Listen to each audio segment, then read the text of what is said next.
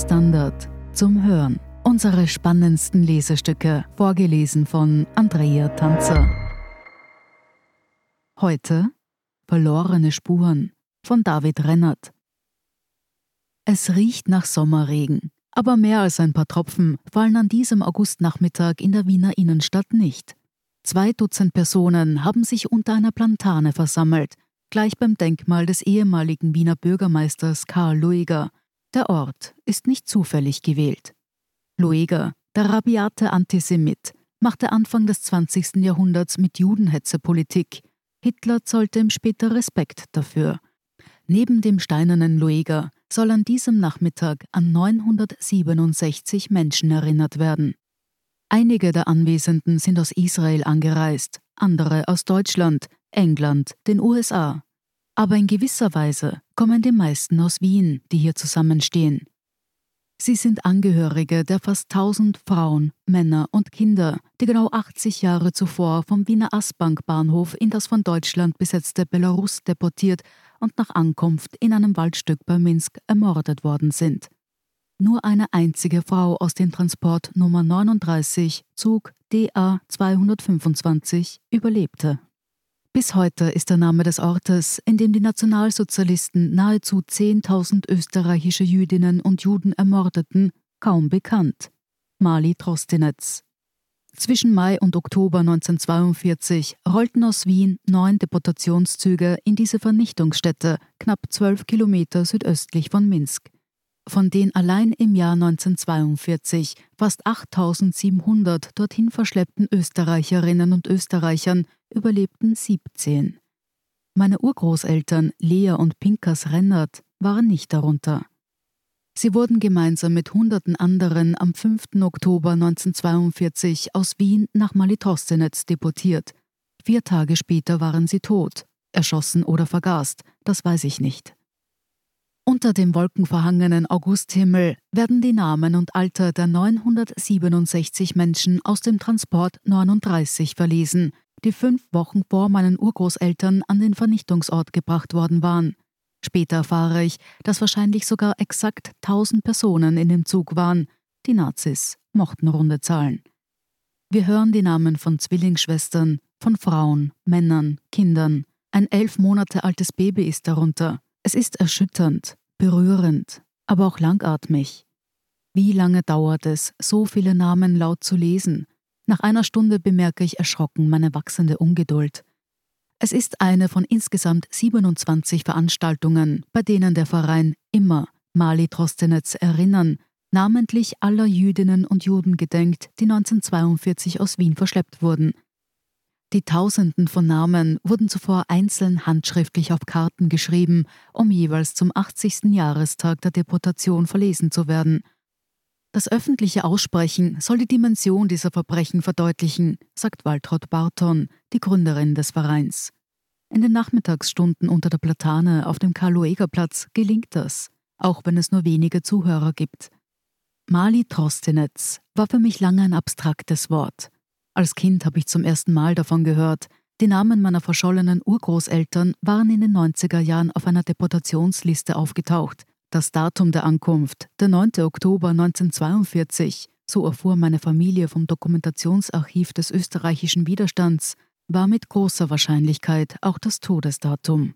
Mali Trostenetz war kein Konzentrationslager, es war eine Mordstätte, auf sofortige Vernichtung ausgelegt. Wer den Transport dorthin überlebt hatte, wurde unmittelbar nach der Ankunft umgebracht. Was genau war dort passiert?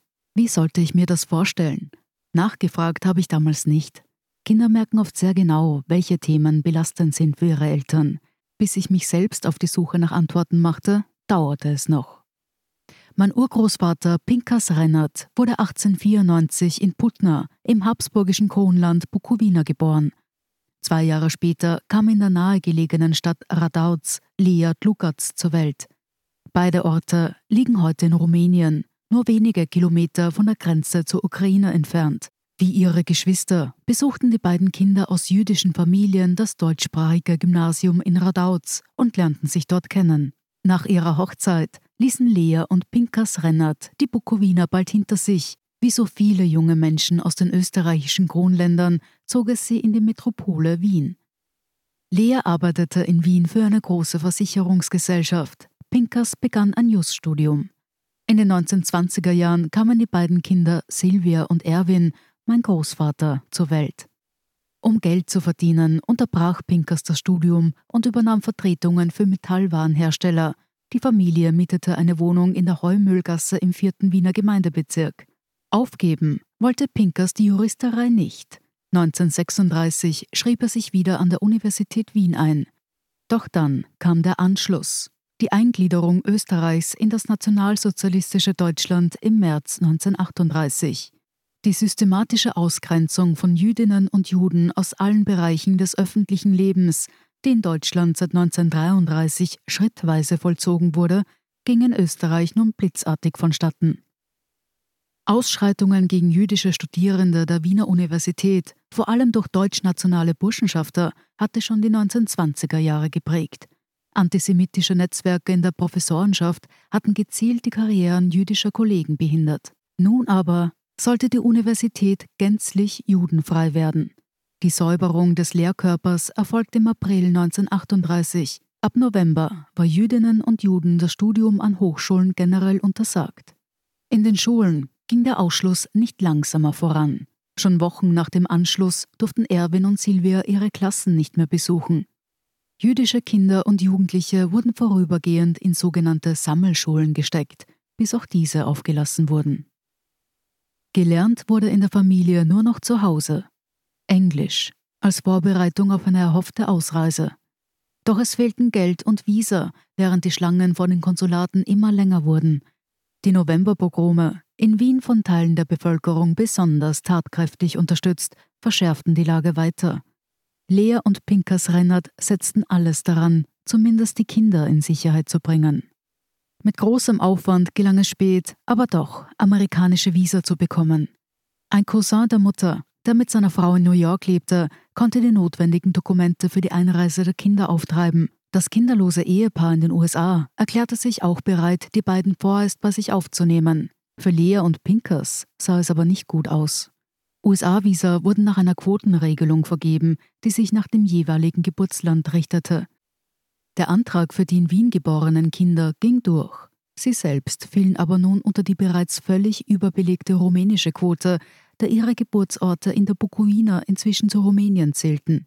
Wir hoffen, durch die Kinder vielleicht außer normaler Quote einreisen zu können und könnten schon im nächsten Jahr dort sein, schrieb Pinkers im August 1939 an die Verwandten in New York, die er selbst gar nicht kannte. Eines stehe fest, dass die Kinder weg müssen und dass ich nur hoffen will, dass noch Zeit ist, sie wegzuschicken.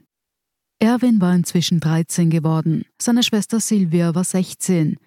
Wie schwer die bevorstehende Trennung für die Eltern war, lässt sich in einigen Briefen nachlesen, die erhalten geblieben sind. Glaubet mir, ich werde wahnsinnig bei dem Gedanken, dass ich sie hergeben muss, denn mit ihnen wird der Sinn unseres Lebens weg sein, schrieb Lea. Dass die Ausreise der Kinder überhaupt noch gelang, grenzt an ein Wunder.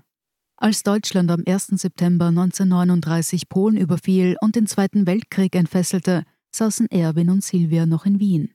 Erst Mitte Oktober hatten sie alle nötigen Papiere und die Schiffskarten für die Überfahrt von Triest nach New York beisammen.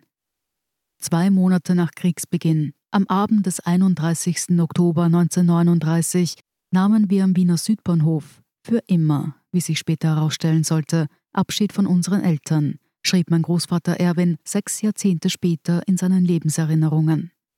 Das faschistische Italien war noch nicht in den Krieg eingetreten, nur deshalb konnte die Flucht zu spät stattfinden.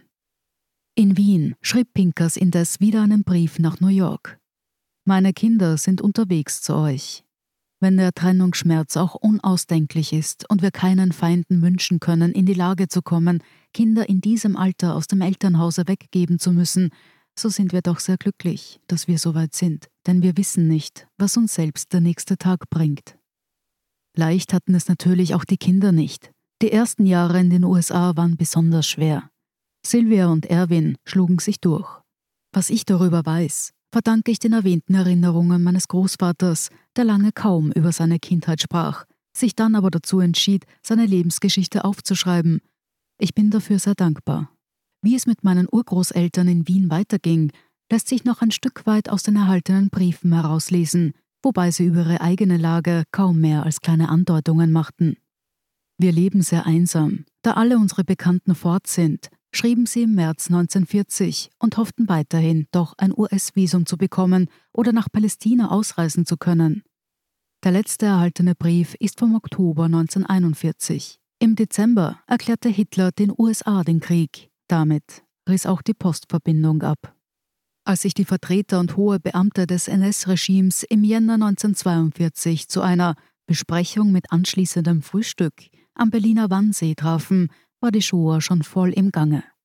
Hunderttausende Jüdinnen und Juden in den von der deutschen Wehrmacht besetzten Gebieten in Polen und der Sowjetunion waren bereits ermordet worden.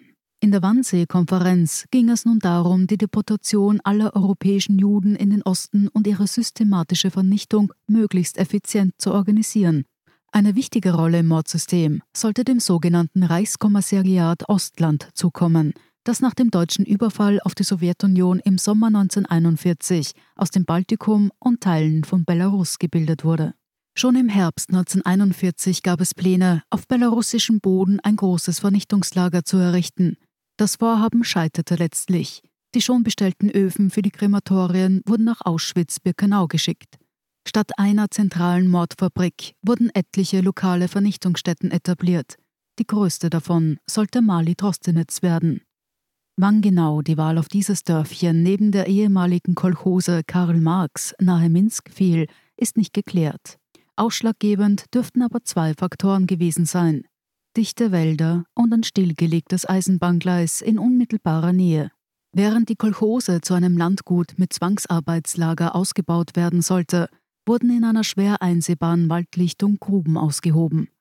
Der erste zweifelsfrei nachgewiesene Massenmord fand dort am 11. Mai 1942 statt, wie die deutsche Historikerin Petra Rentrop rekonstruierte. Die Opfer kamen aus Wien. Der Zug DA 201 hatte den Aßbank-Bahnhof fünf Tage zuvor verlassen.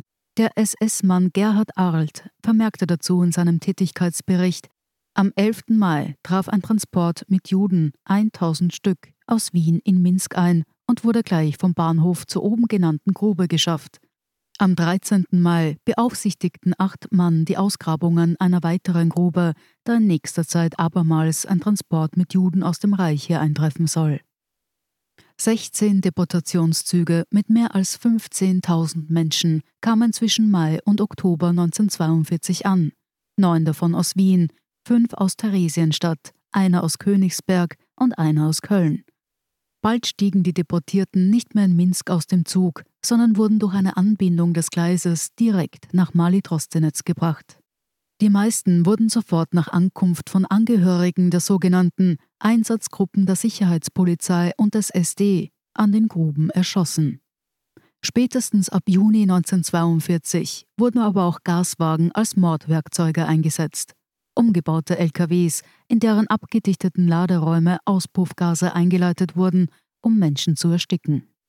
Der letzte Deportationszug nach Mali-Trostenetz verließ Wien am 5. Oktober 1942 und mit ihm Lea und Pinkers Rennert. Abgefahren waren sie in einem Personenwagen der dritten Klasse.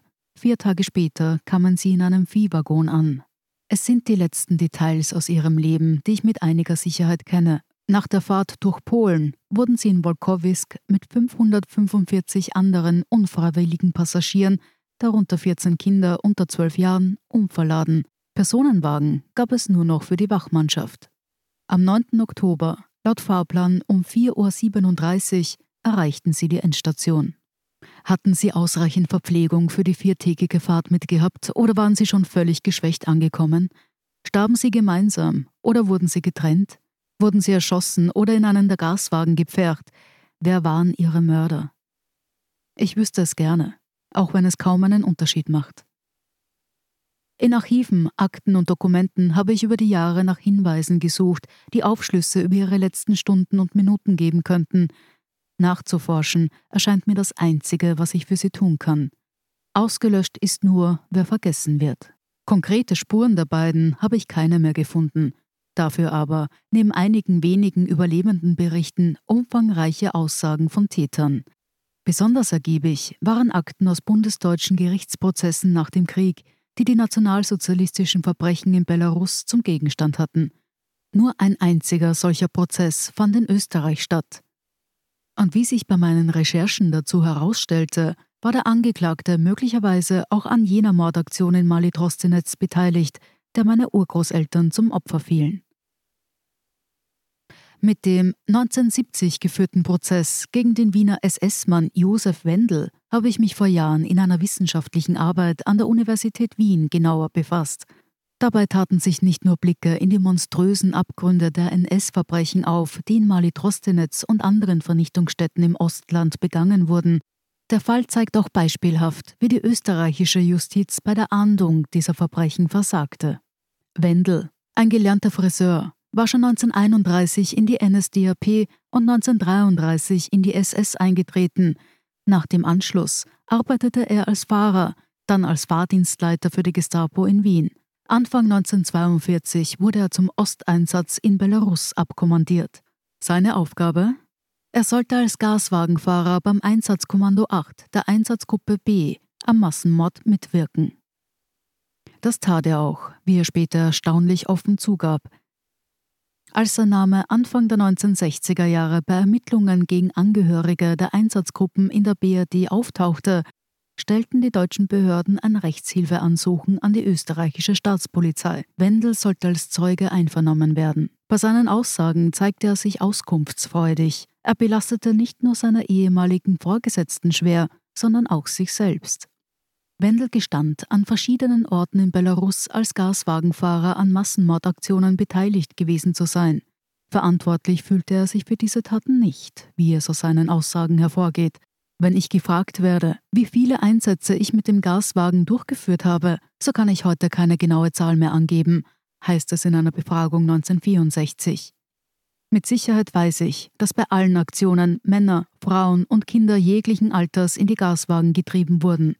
60 bis 70 Personen, so schätzte er, hatten in seiner mobilen Mordmaschine Platz. Wendel schilderte detailliert, wie die Morde mittels Auspuffgas abliefen, und er erinnerte sich auch an einen Einsatz in Mali Trostenetz im Herbst 1942, bei dem österreichische Jüdinnen und Juden ermordet wurden. Er selbst habe an diesem Tag zwei Ladungen vom Güterzug abgeholt und in das Waldstück gebracht. Die Menschen seien dann direkt an der Grube vergast worden. Ich kann mit Sicherheit sagen, dass es sich um Reichsjuden gehandelt hat, denn ich erinnere mich, dass ich mich mit einer jüdischen Frau unterhalten habe, die aus Wien stammte. Aufgrund meiner Aussprache merkte diese Jüdin, dass ich Wiener bin. Sie meinte noch, dass sie von Landsleuten empfangen würde, könne ja nichts passieren. An das genaue Datum dieser Aktion konnte sich Wendel nicht mehr erinnern. Fest steht aber, es muss sich um einen der letzten beiden Deportationszüge aus Wien gehandelt haben. Davor war Wendel nämlich mehrere Wochen auf Urlaub. 1965 leitete die Staatsanwaltschaft Wien ein Strafverfahren ein. 1970 wurde Wendel schließlich wegen Mordes angeklagt. Zur Last gelegt wurde ihm die Vergasung von etwa 300 jüdischen Männern, Frauen und Kindern in Minsk, Malitrostinetz und Mogilev in den Jahren 1942 und 1943. Wendel schwächte nun seine früheren Aussagen zwar ab, leugnete die Taten aber nicht generell. Seine Beteiligung an den Morden stand auch für die Geschworenen außer Frage. Freigesprochen wurde er trotzdem. Der Prozess drehte sich von Beginn an weniger um die Opfer und Wendels Rolle im Mordsystem als um die Frage, ob er eine andere Wahl gehabt hätte, als die Morde mit dem Gaswagen durchzuführen. Seine Verteidigung stützte sich, wenig überraschend, auf den sogenannten Befehlsnotstand. Blühte den Angehörigen der Einsatzgruppen Hinrichtung oder KZ, wenn sie sich weigerten, bei den Mordaktionen mitzumachen? Kein einziger solcher Fall ist bekannt. Gutachten deutscher Sachverständiger verneinten dies auch im Prozess gegen Wendel klar. Die Geschworenen wiesen das Argument Befehlsnotstand ebenfalls mehrheitlich zurück. Sie gestanden Wendel allerdings einstimmig zu, er habe irrtümlich geglaubt, unter Zwang zu handeln. Dass sie ihn damit freisprachen, war den Laienrichtern aber nicht bewusst, wie sich am Ende herausstellte. Sie waren schlecht aufgeklärt worden. Das Gericht setzte den Wahrspruch dennoch nicht aus, sondern sprach Wendel frei. Die Staatsanwaltschaft legte Nichtigkeitsbeschwerde gegen das Urteil ein, zog diese aber bald wieder zurück, auf Druck von oben. Der Fall Wendel war keine Anomalie in der österreichischen Nachkriegsjustiz. Von insgesamt 48 Anklagen in 35 Prozessen gegen NS-Tötungsverbrechen zwischen 1955 und 1975 endeten 23 mit Freisprüchen, 5 mit Verfahrenseinstellungen und nur 20 mit rechtskräftigen Verurteilungen. Das bis heute letzte rechtskräftige österreichische Urteil wegen NS-Verbrechen fiel 1975 im Prozess gegen Johann Gogel, angeklagt wegen Folter und Mordes an KZ-Häftlingen in Mauthausen und Ebensee. Freispruch. Dass Geschworenengerichte für die Ahndung von NS-Verbrechen ungeeignet waren, zeigten viele skandalöse Freisprüche. In noch viel mehr Fällen kam es aber gar nicht erst zur Anklage. Wie Oskar Bronner, Gründer und Herausgeber des Standard, 1965 aufdeckte, standen indes zahlreiche nationalsozialistisch belastete Richter und Staatsanwälte im Dienst der Zweiten Republik. Als mein Großvater Erwin Rennert Anfang 1945 als 18-jähriger Soldat der US-Armee erstmals nach Europa zurückkehrte, hatte es schon lange kein Lebenszeichen mehr von seinen Eltern gegeben. Er bekam Sonderurlaub, um in Wien nach ihnen zu suchen. Wie erwartet fand er keine Spur. Es sollte viele Jahre dauern, bis er und seine Schwester Silvia zum ersten Mal den Namen Mali Drostenetz hörten. Obwohl nur in Auschwitz-Birkenau mehr österreichische Jüdinnen und Juden ermordet wurden als in der Vernichtungsstätte bei Minsk, blieb Mali Drostenetz erstaunlich lange unterbelichtet, auch in der österreichischen Zeitgeschichtsforschung. Von der öffentlichen Wahrnehmung ganz zu schweigen. Es ist vor allem Waltraud Barton vom Verein immer zu verdanken, dass sich das in den vergangenen Jahren langsam geändert hat. Bei Nachforschungen zu ihrer eigenen Familiengeschichte war Barton auf den Vernichtungsort gestoßen, von dem sie bis dahin nichts gewusst hatte. Vier ihrer Verwandten sind in Mali Trostenetz ermordet worden. Malvine Barton sowie Rosa, Viktor und Hertha Ranzenhofer. Als ich dann herausgefunden habe, wie viele tausende österreichische Juden und Jüdinnen dorthin gekommen sind, hat mir das einfach keine Ruhe mehr gelassen, sagt Barton. Sie gründete einen Verein, organisierte Gedenkreisen nach Mali Trostenetz, initiierte 2011 die erste Konferenz zu den österreichischen Opfern der Shoah in Belarus und setzte sich jahrelang für die Errichtung einer Erinnerungsstätte ein. Mit Erfolg. 2019 wurde in Mali Trostenetz ein Mahnmal für die ermordeten österreichischen Jüdinnen und Juden eröffnet. Heute gehe es ihr aber nicht nur um den fernen Ort, der für so viele zur Endstation wurde, sondern auch um Wien. Das unfassbar Monströse begann nicht in Mali Trostenetz, sondern in Wien. Hier wurden diese Menschen ausgegrenzt, ausgeschlossen und in die Deportationszüge gezwungen, sagt Barton. Wie kann es sein, dass sich jahrzehntelang niemand gefragt hat, wo sind unsere Nachbarn hingekommen? Warum hat das niemanden interessiert? Auch deshalb sei es ihr so wichtig gewesen, die Gedenkveranstaltungen zum 80. Jahrestag der Deportationen in Wien zu organisieren. Auf dem Karl-Lueger-Platz in der Wiener Innenstadt sind inzwischen ein paar Passantinnen und Passanten stehen geblieben. Eine Frau erkundigt sich interessiert, worum es geht. Von Mali Trostinetz, sagt sie, habe sie noch nie etwas gehört. Sie hörten Verlorene Spuren von David Rennert. Ich bin Andrea Tanzer, das ist der Standard zum Hören. Um keine Folge zu verpassen, abonnieren Sie uns bei Apple Podcasts oder Spotify. Und wenn Ihnen unsere Lesestücke gefallen, freuen wir uns über eine 5-Sterne-Bewertung. Bis zum nächsten Mal.